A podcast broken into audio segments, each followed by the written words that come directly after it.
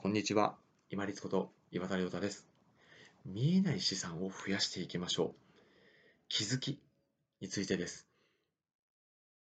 生きていく中で人間一日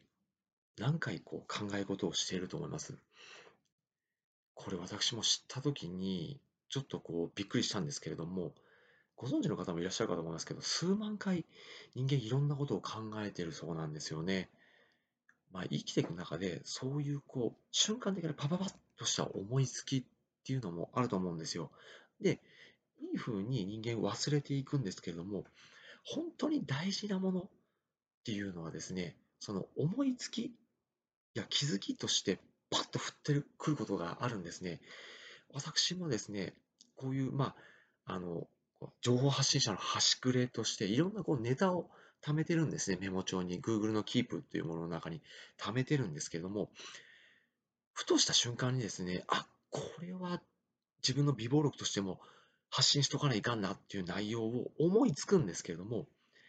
その直後忘れてるんですよね。もう私、まあ50代にな入っていくので、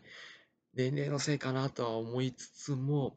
まあ、非常に悲しくなりますね。で、まあその忘れるぐらい大したことないんじゃないかっていうのも一つ考え方としてはあるんですけれども、まあそこが人間の難しいところで執着っていうんでしょうか。なんやったかなと思ってですね、こう考え、思い起こそうとするんですけどもなかなか難しいんですよね。で、皆様も例えば日頃こう思い悩んでいることとか、あとはこう解決したいなと思っていること、もしくはまあ、どうでしょうね、こう、少しこう、もやもやっとしたこと、もの、まあ、葛藤であったりとか、悩みも含めてですよね、ものに対して、何か、あ、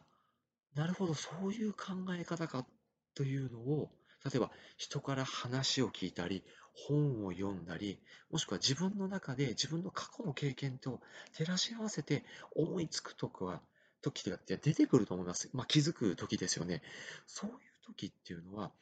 絶対メモしてください。まあ、今、皆さんもスマートフォンを持っているので、スマートフォンの、例えば、メモ機能がなくっても、メールの機能の下書きのところに単語だけでも書いておいてみてください。そしたら、後から見返したときに、ん？この単語何やったっけ？っていう、この単語を紐付けて思い返すことができます。ぜひですね、こう、自分が特にその、まあ、解決したいもの、思い悩み、煩い、まあ、考えついたこと、あとはまあストレスとかも含めてですね、まあ、人間関係とかもいろいろありますよね。思い悩むこととか。そういうものに対しての自分の気づき、もしくは新しいアイデアですよね。あら、こういうことってちょっと試すと面白いんじゃないかなっていう、ちょっとまあヒントやったり、ネタであったりとか、そういったものっていうのを気づいたときには、絶対に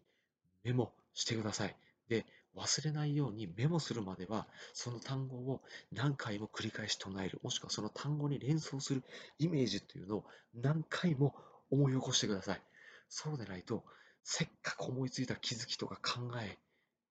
思いつきというのをみすみす忘れてしまいます。もう本当に私のようにならないでくださいね。ことを、あの、人がいい感じでですね、よくあの私がハッシュタグでつけてるデフォルトモードネットワークとか、まあ、ひらめきの 4B とか、そういうこう、ゆったりした時間ですよね。お風呂に入ってる時間とか、あとはまあお酒をゆっくり飲んで、まあ、ぼーっとしてる時間とかもそうですよね。